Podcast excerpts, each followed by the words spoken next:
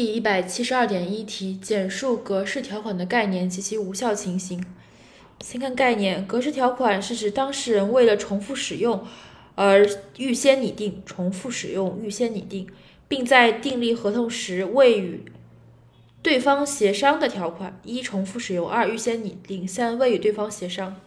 或者点条款。然后无效的情形有四点：第一是普遍的无效，一是具有民事法律行为的无效事由。二是损害问题，格式条款中造成对方人身损害的，因故意或者重大过失造成对方财产损失的免责条款。三是提供格式条款的一方不合理的免除或者减轻其责任，加重对方责任，限制对方主要权利的。四是提供格式条款条款一方排除对方主要权利的，